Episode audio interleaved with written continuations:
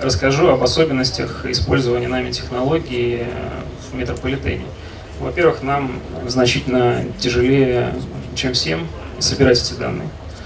А, у нас э, серьезные проблемы с развитием современных сетей связи в подземке, и, конечно, нам тяжелее и чем РЖД, и, ну, наверное, тяжелее, чем э, Аэрофлот. А, второе, ну, мы как эксплуатационная компания, конечно, только в последнее время задумались о том, что нам нужно формировать какие-то новые продукты, использовать эти данные каким-то образом, чтобы сформировать какой-то сервис, который будет интересен и обычным людям, и коммерческим компаниям, которые готовы платить за это деньги. И третье, нам, конечно, очень тяжело это продавать или пытаться продвигать, потому что только в этом году у нас создалась специальная структура внутри метрополитена, служба небилетных доходов, и, конечно, коллеги, они начали с того, что занимаются ну, более привычными такими делами, сдачи в аренду площадей для торговых компаний, а, для операторов связи, рекламные проекты. И ну, все, что можно увидеть было в метро в последние годы. Конечно, все, что мы здесь обсуждаем с вами, это для нас все а, вновь. И вместе с тем очень интересно. Дальше хотел рассказать о том, что ну, мы выделяем для себя три группы а, сервисов, наверное, да, назовем это так, или возможности использования данных, которые у нас содержатся в разрозненных системах. А, это дополнительный фактор того, что нам очень сложно их собрать за долгие годы Э, развития метрополитена создавалось большое количество разных информационных систем, как технологического свойства, э, так и направлено на обеспечение сервиса для пассажиров. Поэтому, безусловно, собрать это все в одну кучу, положить в одно хранилище, каким-то образом э, обрабатывать, ну, мы пока только начинаем думать об этом. И выделяем для себя три группы сервисов и этих данных. Первое – это то, что может помочь улучшить качество сервиса, то, э, о чем в основном говорили коллеги из Аэрофлота и э, из РЖД. Э, безусловно, мы готовы за это платить, и, ну, наверное, первый сервис, который там может быть оценен по достоинству, это там, пробки в метро, да, которые очень давно ждут, и наряду с Яндекс пробками на поверхности коллегам быстрее удалось проект осуществить. Мы, конечно, в этом направлении движемся, мы активно с Яндексом сотрудничаем, э, с нашим основным партнером в этой части. Безусловно, нам бы хотелось как можно быстрее этот э, сервис для пассажиров предложить. Э, вместе с тем есть большое количество сложностей, потому что, как уже говорили коллеги из Аэрофлота, очень много данных содержится в других системах, которые нам не принадлежат.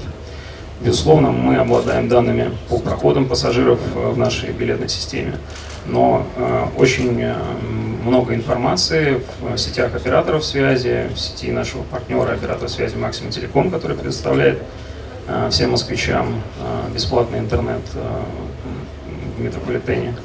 Безусловно, нам необходимо увязать всю эту информацию от операторов, от себя в разных системах, и в системе интеллектуального видеонаблюдения, мы тоже понимаем, что можем эту информацию обобщить и дать более точную информацию о состоянии э, трафика в метро.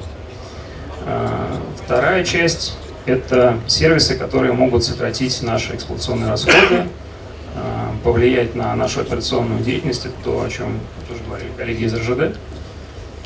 Безусловно, мы в этом направлении работаем.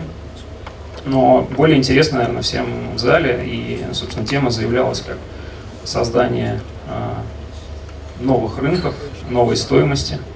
И здесь, конечно, интересно подумать, как а, таргетировать сервис так, с учетом того, что у всех участников процесса есть большое количество разных данных, чтобы вместе заработать деньги дополнительные для метрополитена. Да, вот эту копилочку службы небилетных доходов положить еще какой-то дополнительный рубль, и, возможно, его с кем-то разделите с партнером. А, ну, например, приведу такой кейс. Вот э, буквально сегодня утром а, с э, директором Максима Телеком обсуждали такой возможный вариант. Они знают, э, куда заходят пассажиры, которые пользуются Wi-Fi в метро каждый день, на какие сайты, чем, чем они пользуются в интернете. что они смотрят, какие товары выбирают. Они активно работают над э, таргетированной рекламой, и у них очень большой штат сотрудников, которые ну, только это и помогает им заработать деньги и, собственно, существовать. Э, мы знаем момент времени, когда этот человек поднимается и там, выходит из метро вместе с операторами связи, безусловно. Ну, представьте, что стоит какой-то медийный, медийный рекламный дисплей на выходе из метро. Допустим, он нам не принадлежит.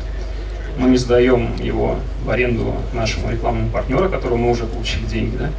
А он стоит на улице где-то там в 50-метровой зоне, а мы там деньги не зарабатываем. Вместе с тем мы можем подсказать, в какой момент нужно показать ту или иную рекламу. Вместе там, с тремя партнерами. Ну, допустим, любым из мобильных э, федеральных операторов э, и с Максимум Телеком. Почему бы нет? И это, безусловно, третий вариант, когда все могут заработать дополнительные деньги. По поводу МЦК и нашего совместного проекта с РЖД очень большое спасибо коллегам. Они огромную работу проделали. Э, вся технология на них и, безусловно, основной подарок москвичам от компании РЖД. Очень большое спасибо. Вместе с тем, возвращая слова Сергея относительно участия мобильных операторов во всем этом процессе, встречались э, за последние два месяца с двумя из четырех крупных федеральных игроков. Компании занимаются активным продвижением решений части Data. Задали очень простой вопрос. Вот у нас есть пассажиры на МЦК, которых сейчас э, ни много ни мало 300 тысяч э, в день. Где-то 24% пересаживаются э, с метрополитена на МЦК, то есть используют это как альтернативный маршрут. Эм, где-то процентов 6 пересаживается с наземного городского транспорта на МЦК и используют как альтернативный маршрут э, с троллейбуса, трамвая, автобуса. Остальные люди, они идут из дома или пересаживаются с автомобиля. Мы не знаем, как это происходит. Нам это очень интересно, особенно в связи с тем, что будут продолжать развиваться подобные проекты, и э, все москвичи ожидают открытия станции третьего пересадочного контура. И, конечно, нам интересно с точки зрения э, развития инфраструктуры, формирования ее вокруг, да, уличной дорожной сети вокруг станции метрополитена. Эм, архитектуры внутри, э, размещения турникетов, э, кассовых блоков, еще чего-то, узнать, сколько людей пересядет и будет пользоваться этими участками линий новых э, участков метрополитена. Пока коллеги к нам не вернулись, из этого я делаю вывод, что, ну, наверное, готовых решений пока нет. И в этом, на самом деле, очень большая проблема. Нас рассматривают как э, возможный э, источник финансирования, как заказчика э, подобных сервисов. А вместе с тем никто готовых решений не предлагает. Да? Нет бенчмарков, по которым мы можем оценить стоимость э, подобного сервиса. Э, сервис предлагается значит, развивать там, и формировать вместе. Мы, в принципе, наверное, можем нафантазировать, что нам нужно, но ждем мы от коллег тоже более активной работы в предложении, ну, в попытке заработать деньги. Да? Потому что, ну, да, мы готовы платить за оптимизацию своих издержек, да, мы готовы платить за дополнительный там, сервис для пассажиров, для дополнительного качества оказания наших услуг, но э, хотелось бы деньги вместе зарабатывать. Спасибо.